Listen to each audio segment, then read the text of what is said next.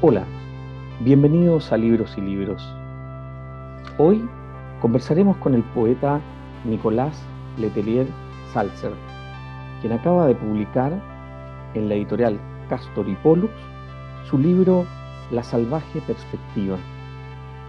Nicolás Letelier nació en comienzos de los 80 y ha publicado Violencia Barroca en el año 2010 con Lecturas Ediciones y Al Sol Invicto, lecturas y ediciones también el año 2014. También ha integrado los proyectos musicales Puta Marlon, Ya se fueron y Encontraron su cabeza, que recientemente sacaron un disco y espero que podamos conversar de eso también en esta entrevista. actualmente se desempeña como librero en Santiago de Chile, esta ciudad extraña. Bienvenido, Nicolás, a este programa Libros y Libros. Por la reciente publicación de La Salvaje Perspectiva, queremos conversar.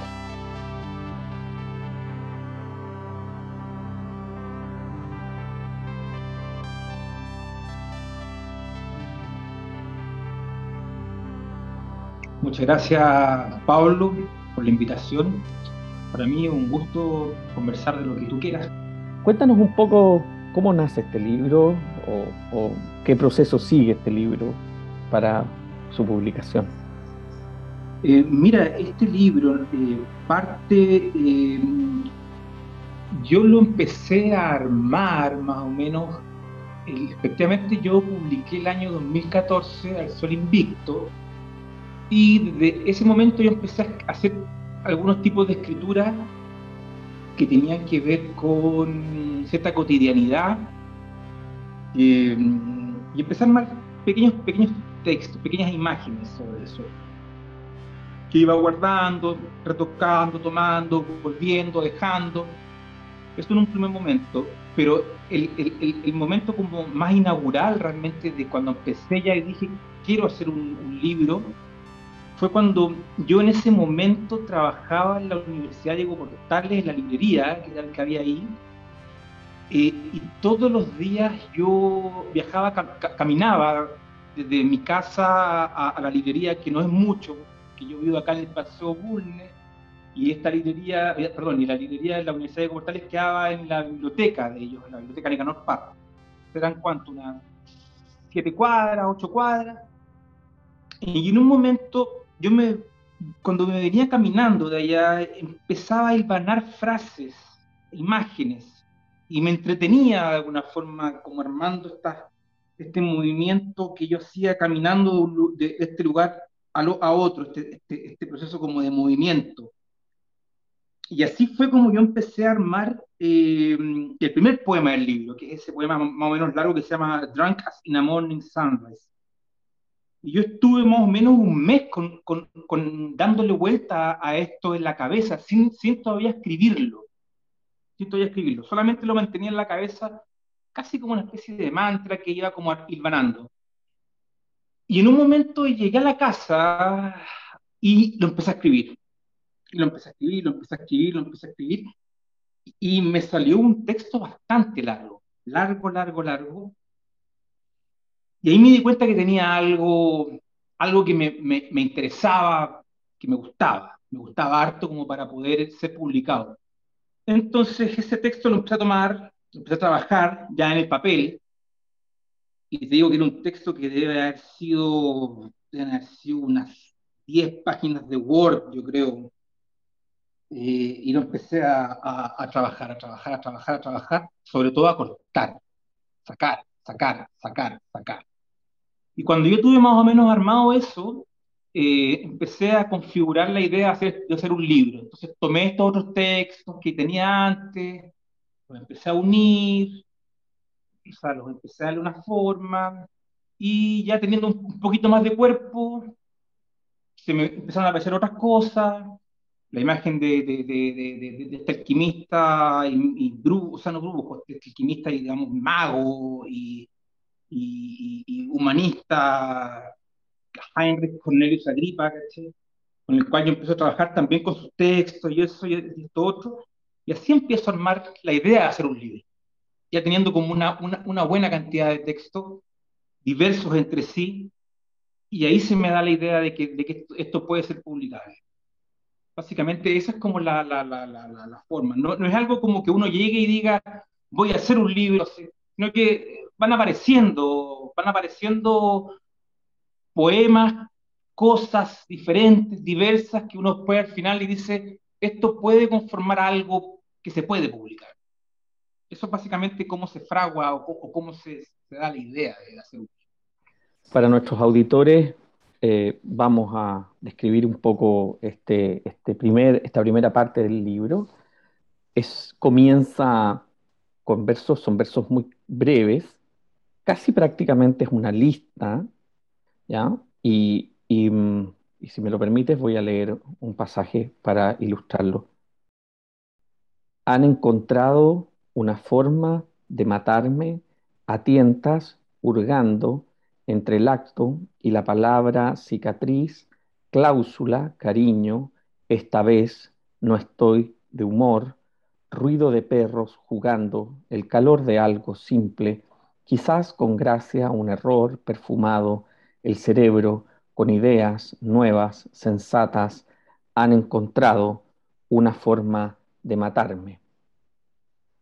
Lo interrumpo ahí, esta es la primera página del, poema. El poema comienza con una mayúscula y termina con un punto y no tiene ningún otro signo de puntuación en las 10 páginas que van a venir. Y, y cuéntame un poco, digamos, las imágenes que se van a ir produciendo, esta forma de listado con el que trabajas, que es distinto a cómo vas a, componer el resto del libro, em, esta especie de cadencia de las palabras, cómo, cómo se relaciona también con tus otros libros anteriores, em, Al Sol Invicto del 2014 y Violencia Barroca. Si hay, hay ahí algún, alguna hilación. ¿Cómo ves eso? ¿Cómo, hay, ¿Hay hilaciones de esto o simplemente hay que verlos como objetos aislados? Danos un poco más de, señas de este camino. Mira, con, respecto a la primera parte de la pregunta, efectivamente ese primer, primer texto que es el Blanca Cinnamon Sunrise, eh, efectivamente está escrito de una forma, por así decirlo, vertiginosa. Son, como tú bien dices, son, son versos muy cortos de dos, tres, una palabra, que van como cayendo, porque eh, eh, de alguna forma el texto me lo, me lo exigía así. O sea, me exigía que fuera escrito de esa forma. Eso, es muy interesante porque eh, no siempre, no, no todas las cosas sobre las cuales uno poetiza se, se, pueden estructurar, o en el caso mío, la estructura de la misma forma. Todas me piden de alguna forma diferente. Y en ese sentido, este texto que era como, como una especie como de flujo mental, de, esta, cosa que te contaba antes, que era como esta caminata, en la cual yo iba como recontando cosas que iban pasando tanto en mi vida como las cosas que iba mirando y todo eso, necesitaba que fuera escrito de esa forma. Y así fue como yo de alguna forma también lo, lo, lo, lo lancé cuando empecé a escribir. era, me, me daba esa, eso era lo que más me acomodaba me forzaba, me forzaba la idea, el texto, me, o sea, esa idea poética me forzaba esa escritura. Con respecto a, a, lo que tiene que ver con las otras obras, eh, eh, eh, siguiendo un poco la misma argumentación, también son diferentes. O sea, en, El Sol Invicto, si bien hay, hay, también poetizo sobre diferentes cosas, y, y, como te digo, cada cosa me da una, un, un ritmo, una forma de escribir eso sí debo decir que siempre me ha gustado un poco esa cosa media de metralleta, Como de ir describiendo cosas eh, rápidamente, que caigan, que, que, los versos caigan rápido. No me gusta tanto el, el, la tanta reflexión sobre una cosa, no, no, no, no, me, generalmente me aburro un poco en eso. Me gusta ir muy, muy al callo, así como golpeando rápido, pum, pum, por así decirlo, en, en una obviamente que también en otros textos sí, man, hago, hago, versos más largos y, trato de mantener una, reflexión un poquito más larga, más, más pausada, pero en general, en, mi ritmo, en mi respiración, eh, eh, necesito, necesito esa cadencia rápida, la, la, la, utilizo mucho. comparado con los otros textos, por ejemplo, comparado con el primero, con Venecia Barroca, que fue el año 2010, eh, Venecia Barroca es un texto mucho más, eh, era un texto que yo venía como armando como desde los 20 años, 22, 21, 23 años, y es más sobrecargado, más sobrecargado de imágenes, de cosas. E, e, este, más de, este texto, la perspectiva, me parece que es más decantado al igual que eh, Azul Invicto, me parece que también es más decantado del primero. El primero es, más abarrotado. El, el, primero, por ejemplo, esa Barroca eh, mete imágenes, eh, mete unos eh, dibujos y, y, es como más como esa, esa, esa cosa como el primer libro de querer como meter mucho, querer, querer decir muchas cosas y, y, al tener esa posibilidad uno quiere como, como llenar. Por ejemplo, ese libro, si yo lo volviera, es un libro del cual, del cual a mí, el libro de, eh, que, a mí me gusta bastante, yo lo leo, lo releo, cosa que, eso que, que, la gente muchas veces no hace los poetas con sus primeros libros, yo, yo, yo releo, yo en general releo bastante mi, mi obra mi, o, o, o, mis textos. Yo, por ejemplo, si, si tuviera que reeditarlo, lo, lo volvería a armar. Ese es un libro que yo volvería a armar no, no tanto, por ejemplo, al Sol Invicto o, o, o Barroca. Esas, estas cosas pueden cambiar después con el tiempo, pero incluso tengo una, tengo una versión del libro ya como media anotada, así como con cosas que le sacaría, cosas así. Bien. Escúchame, eh, cuando, cuando este, estos textos, las tres secciones que, está, que componen este, este volumen, se fueron, se fueron armando, se fueron componiendo, por decirlo de alguna manera, ¿Cómo fue el trabajo, cómo fue el trabajo de, de, de pulir, de cortar, de podar? ¿Cómo, ¿Cómo viviste esa experiencia? A veces cuesta, a veces no cuesta, a veces uno está siguiendo un ejercicio hasta lograr una forma determinada que te convenza. ¿Cómo, haces ese trabajo? En, en general yo eh, no escribo tanto como hacen otros poetas que escriben mucho y yo no, yo no escribo tanto, yo sí trabajo mucho los textos que escribo. O sea, cuando tengo una, un, un, texto, lo trabajo mucho, le doy muchas vueltas y me entretengo mucho en eso. O sea, eh, y sobre todo sacar, sacar. Eh, eh, eh, saco mucho, saco mucho hasta que, hasta que quede algo que me parece que, que, que esa, esa idea que yo tenía en un comienzo funciona tanto en lo visual como lo musical y en el sentido. Bien. En el sentido. O sea, hay, hay, hay, tres cosas que me parece que son importantes. O sea, tanto la forma, el, el, la, la, la, la, idea que hay detrás, ¿me entendió? Y el sonido. Eso mm. me parece que es muy importante. Y trabajo mucho sobre eso. Trabajo mucho sobre eso, esas tres cosas que son básicamente lo que forma la poesía. O sea, forma, sonido, idea o concepto, como quieras llamarlo. Pero eh, entonces eso, y yo me entretengo mucho, como te contaba antes, haciendo eso, trabajando sobre. Yo puedo agarrar un, yo puedo tener un, un, un poema y trabajarlo dos meses, un mes, ¿me entendieron? Por ejemplo, ahora tengo un texto así que lo estoy trabajando hace como dos meses. me entretengo, como te digo. Está bien eso, eso, esa, esa idea de, de, trabajar como si fuera un repujado, ¿no? Y, y devastar también, como, como bien cuentas tú. En este volumen tenemos este primer poema, que es un, esta especie de larga, larga, larga lista, ¿no? Casi eh, como, uh -huh. si fueran, como si fuera una especie de, de, como tú dices, metralleta, que es muy buena la imagen, digamos, de la descarga. Después viene esta otra sección de la Cornelius Agripa, donde vienen una serie de poemas que uno podría decir más eh, en su forma, casi me gusta este concepto que utilizan los profesores en los colegios, las profesoras en los colegios cuando enseñan a los niños, ¿no? que hablan de la silueta. ¿no? Entonces tenemos primero este poema que tiene una silueta larga, después el otro que tiene una silueta más parecida a, a, al arte, a a la, poesía de arte menor, ¿no? que son unos versos, 5, 6, 7, 8, da lo mismo. Lo que me importa es como la silueta, ¿no? una poesía breve. Y después al final vamos a tener la, la, la última parte del libro, que va a ser como cajas, ¿no? Hay cajas de texto, ¿ya? que son como apretaditas, cajitas de 10, 8, 9 líneas, digamos, más bien en esa tradición antigua, podríamos hablar casi de prosa poética, que yo sé que, ah, o de poemas en prosa, como se decía antes.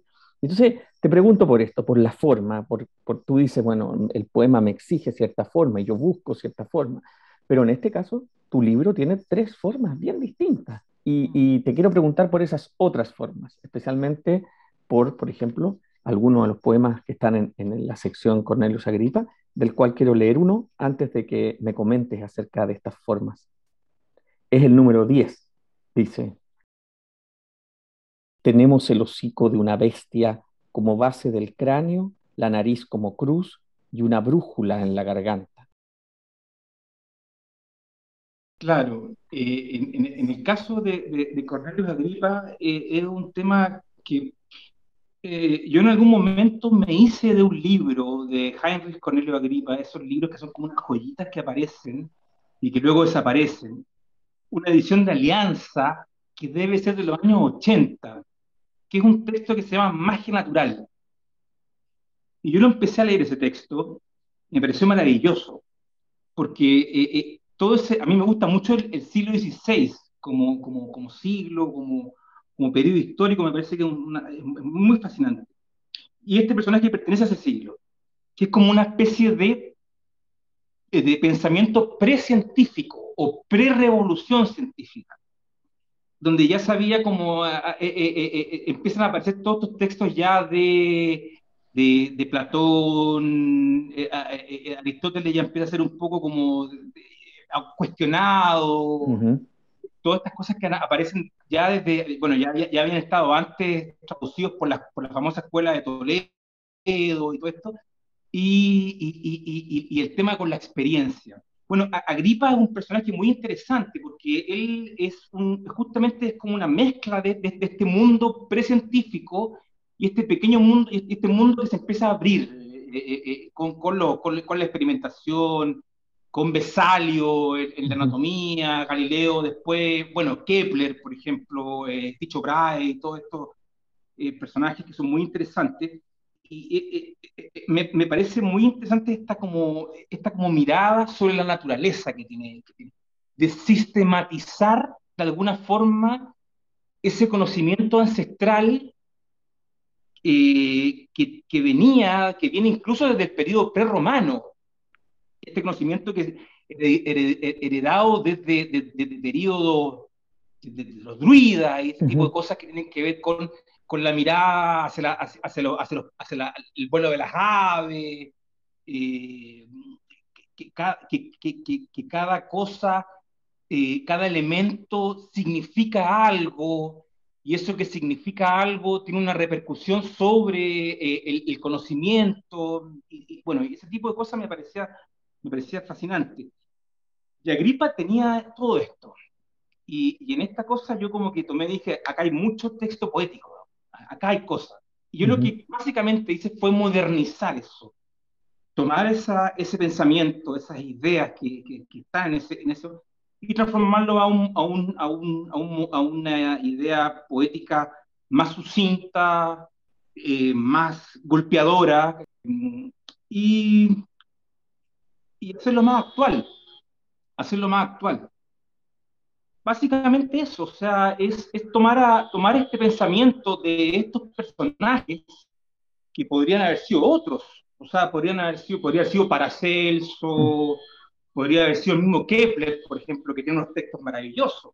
Eh, por ejemplo, o sea, dime, que, dime que no es hermoso eh, eh, entender de que Kepler toda su, teoría, por ejemplo, de la elipsis que hacen los planetas, está básicamente basada en las observaciones que hizo Tycho Brahe en su famosa tabla rudolfina, mm. que creo que eran básicamente, eran, eran una, un catálogo de los movimientos astrales para poder hacer horóscopos. Absolutamente. O sea, era la idea del el horóscopo, eso era lo más importante. Estos tipos vivían de eso, vivían, eso era lo que realmente daba plata. Y iban de corte en corte, de lugar en, lugar en lugar, para poder... Y cuando tú le aplicabas la matemática a esto, podía hacer cosas impresionantes.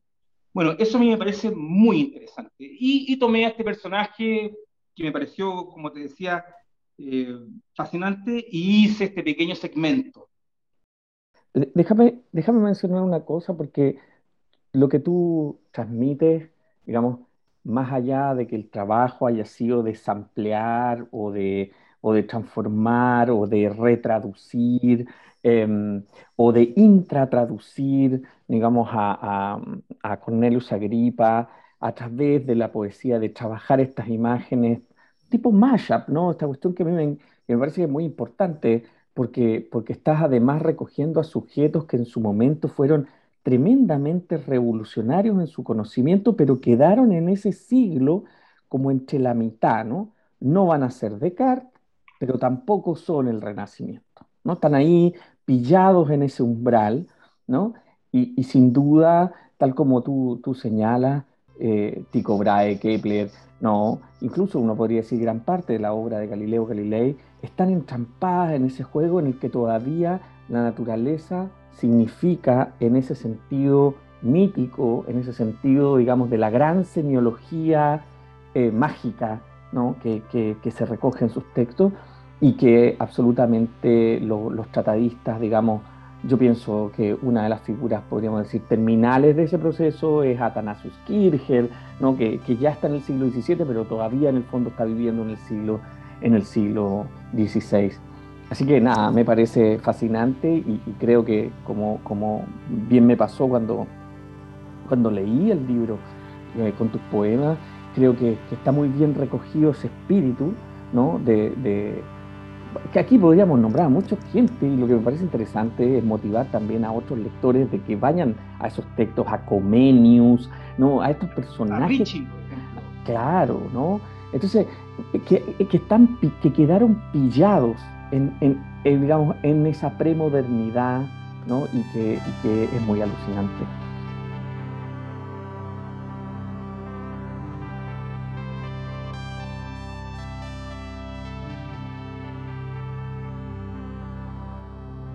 Y cuéntame una cosa, y la tercera parte, la de estas cajas, de estas cajas de texto, eh, este, esta última sección del libro, eh, ¿cómo, cómo, la, ¿cómo la articulas? ¿Cómo la ves? Bueno, en ese sentido, lo que te, lo que te decía yo en un comienzo, que esto fue esa última parte, que no es la última parte, porque hay un último poema, hay un último y como que vuelve un poco al, vuelve al primero, como una especie como de coda.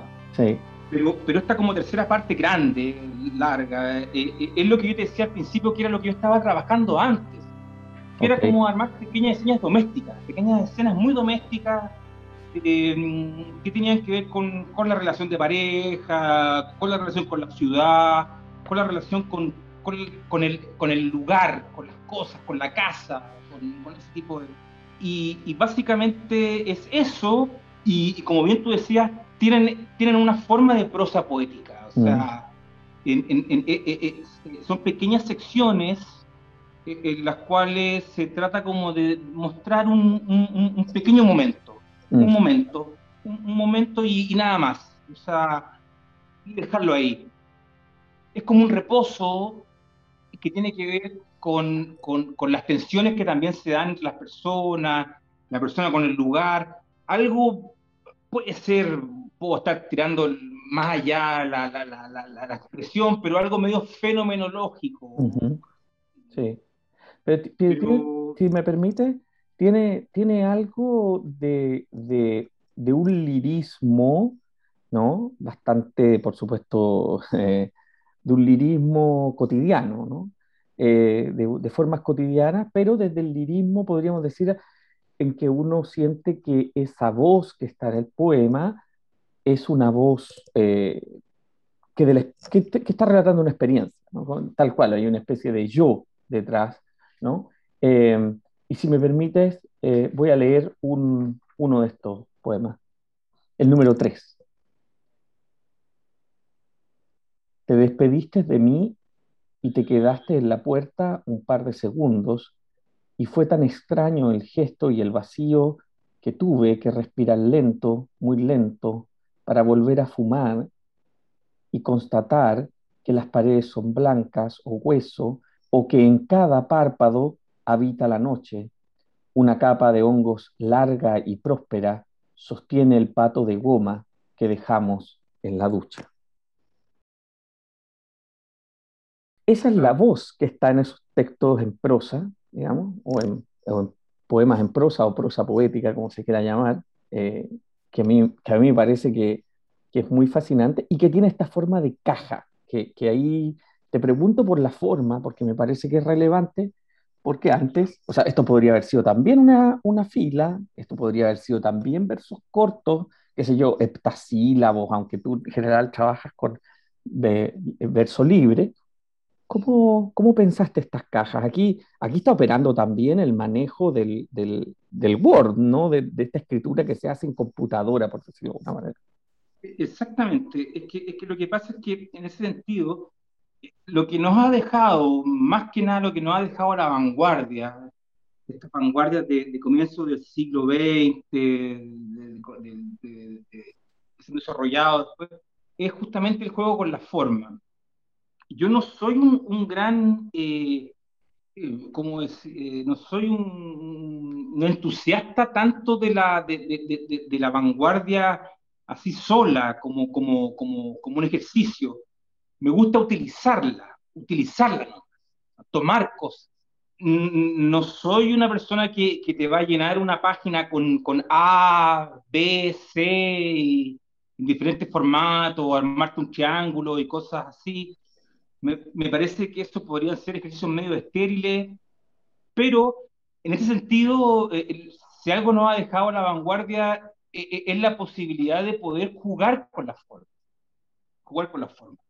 Y como te decía anteriormente también, eh, eh, eh en e, estos poemas me, me, me, llamaban a ser un poco más prosaico, al, al, tener que, al tener que describir ciertas imágenes de la cotidianidad, eh, era mejor hacerlo de esta forma, escribiendo una, un verso largo, una oración, un punto, una coma, dejar respirar, y además estas cajitas como que tú dices, que son esta cosa cuadradita que te puede dar el, el, el, el Word, como, como, esta cajita.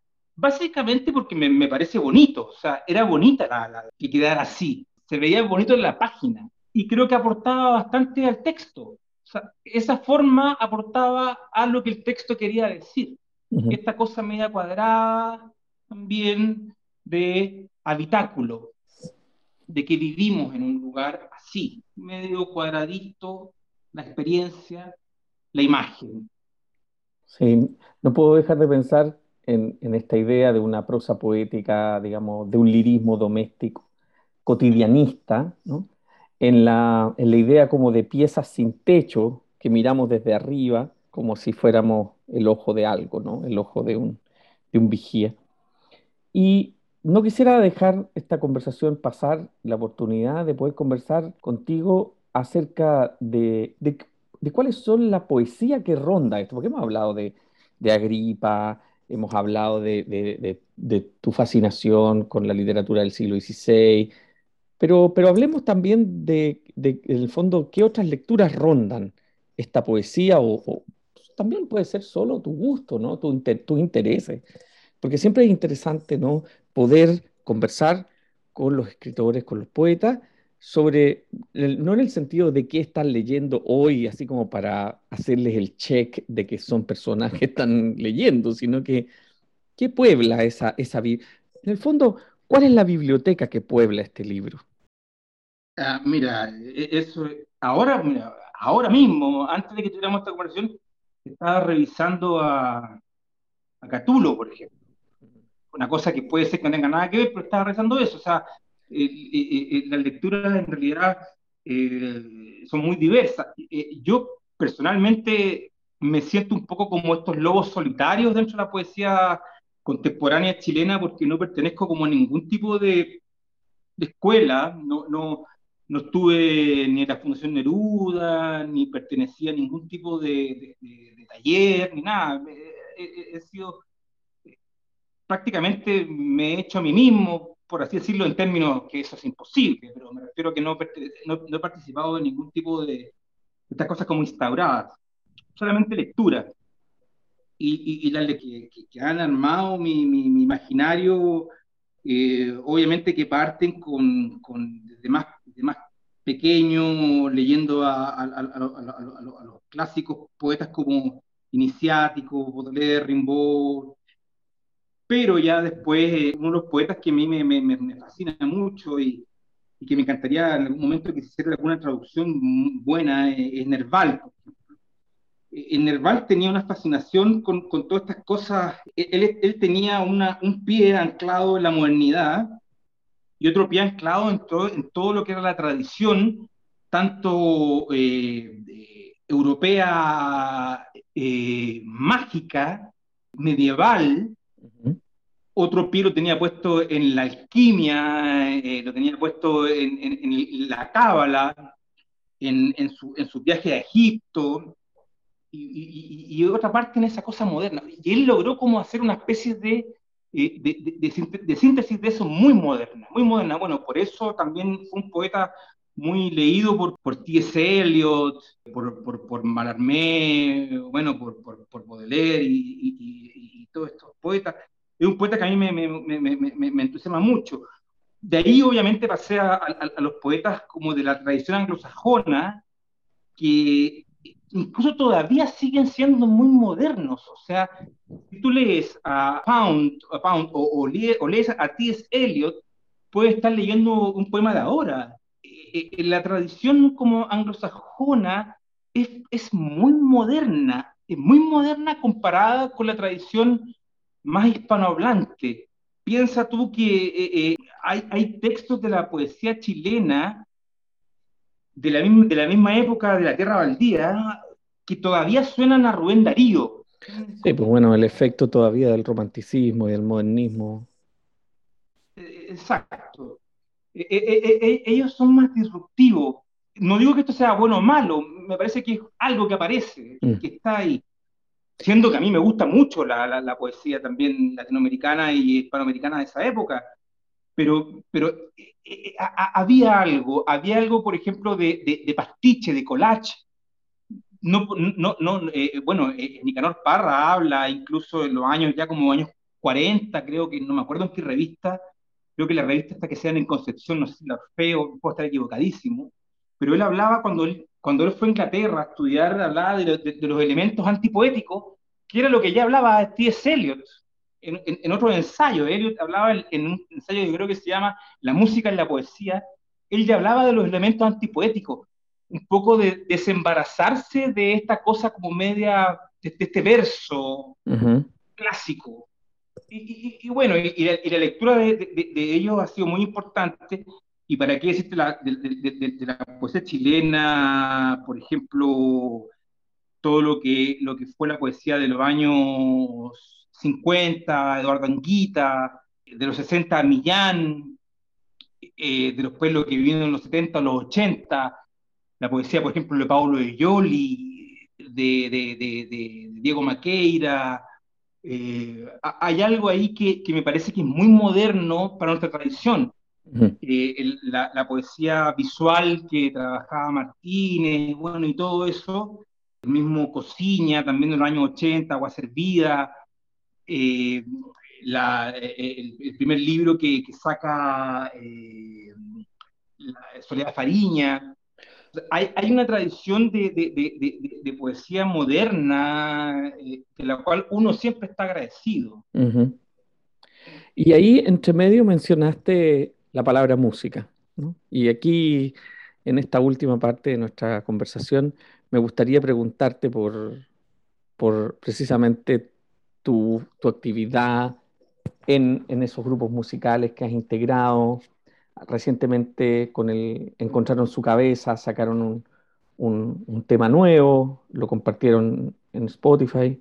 Antes has, has tenido otro grupo, pero Ahí, ¿cómo, ¿cómo entra la relación entre poesía y música? Eh, no, no para hablar de la musicalidad de la poesía, sino que para hablar efectivamente cuando estás participando en estos grupos de música. ¿Cómo, cómo sientes esa, ese vaso comunicante, por decirlo de alguna manera? Eh, eh, bueno, en, en, el caso, para mí, antes, antes que la poesía, estaba la música. O sea, la música es, la primera, una de las primeras artes. No, debo, debo disentir con eso. Debo disentir con eso. Mi primer, realmente mi primera eh, relación con, con el arte, así como lo conocemos nosotros, la tradición occidental, tiene que ver más con la pintura. De ahí también el nombre del libro, la salvaje perspectiva, y ese tipo de cosas, que está tomada de, una idea que tengo yo sobre un, cuadro de, de, Uccello. Pero eh, eh, eh, tiene que ver más que nada con el arte, porque mi madre estudió, un tiempo estudió arte y tenía muchos, muchos libros de arte. Yo cuando era chico veía, veía mucho estas láminas de, de imágenes. Yo tengo una relación casi, no sé si natural, pero muy, estoy muy relacionado con, con la pintura de Piero la Francesca, posteriormente de Tiziano, Veronese, después, obviamente, mucho después de Manet. Bueno, siguiendo un poco con, con lo que tú me preguntas sobre la música, eh, eh, eh, después de la música, después, después del arte, la música. O sea, la música para mí es, algo que realmente me abrió la cabeza. Poder haber escuchado de repente en algún momento la música de, de, jazz, que lo, lo, empecé a escuchar bastante joven, como a los 14 o 15. Mi papá siempre ha sido un gran, gran auditor, un, tipo que escuchaba música clásica todo el tiempo. Eh, el rock, eh, meterme con Pink Floyd, con, con Sid Barrett, eh, con The Soft Machine, con Genesis, que es una banda que me encanta. todo eso para mí fue anterior a la poesía. O sea, de hecho, la letra, lo lírico en mí, nace a partir de, la, música, de, las letras que aparecían en la música.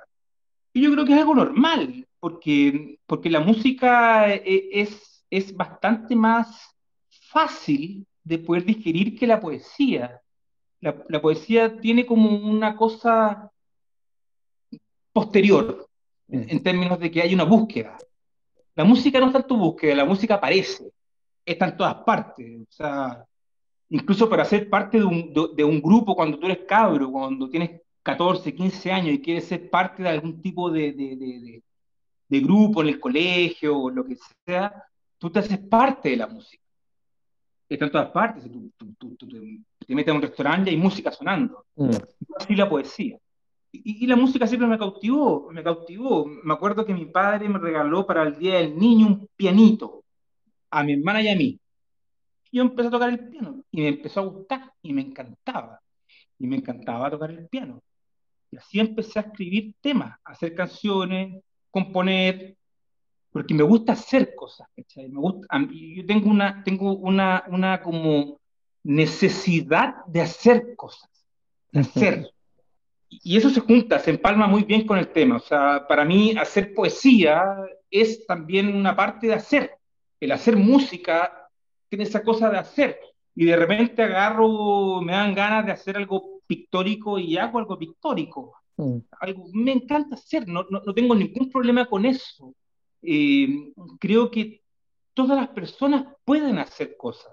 Pasando de un medio a otro. Exacto. Si bien efectivamente eh, del pasar a ser eh, para poder hacer algo que sea interesante, uno tiene que estudiar, uno tiene que, sobre esa cosa que uno hace, eh, pulir, eso ya es otro tema.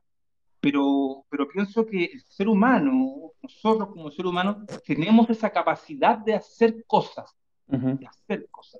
Tanto como nos comunicamos, tanto como, como podemos ir a hacer una fila a un banco y, pedir un crédito, también mm. podemos llegar, tomar un lienzo y hacer algo. Por supuesto. No digo que eso, que todo sea algo interesante, pero de que tenemos la posibilidad de hacer, está la posibilidad. Y bueno, en el caso de la música es, algo que me entretiene muchísimo. Y por suerte tenía un partner, un partner que me ha como ayudado en, esta, como, en, este, en esta cosa de hacer música, que es Sebastián Astorga, que que es un tipo que en ese sentido muy similar a mí, de la misma compañeros de curso, tenemos como las mismas afinidades y hemos armado todos estos proyectos musicales, todas estas bandas con las ganas de escuchar, de hacer música, de tocar, tocar, expresar algo, puede ser o no. Yo te digo, yo te digo, prácticamente lo que yo hago o lo que nosotros hacemos, lo, que más me entretiene es escucharlo yo mismo. Mm. yo me entretengo escuchándome a mí mismo. Un ejercicio de lo más narciso que se puede hacer en el universo. Pero eso es lo que a mí me entretiene. Muy bien. Está buenísimo y bueno, vamos a, vamos a esperar a la siguiente canción entonces. Te quiero agradecer mucho, agradecer mucho por esta entrevista y felicitar por este, por este libro, La Salvaje Perspectiva, publicado por Castor y Pollux este año 2021 por Nicolás Letelier. Muchas gracias Nicolás por haber estado en Libros y Libros. Muchas gracias Pablo por la invitación, lo pasé muy bien. Un abrazo grande a todos. El fragmento musical que sirvió de apertura y intermedio para este programa es precisamente del grupo que integra Nicolás Letelier y Sebastián Astorga, que tiene por nombre Encontraron su cabeza y cuyas composiciones pueden encontrar en Spotify. Gracias a ellos también por esta colaboración. Gracias por habernos escuchado en este nuevo episodio de Libros y Libros. Soy Pablo Quiminato, será hasta una nueva oportunidad. Gracias.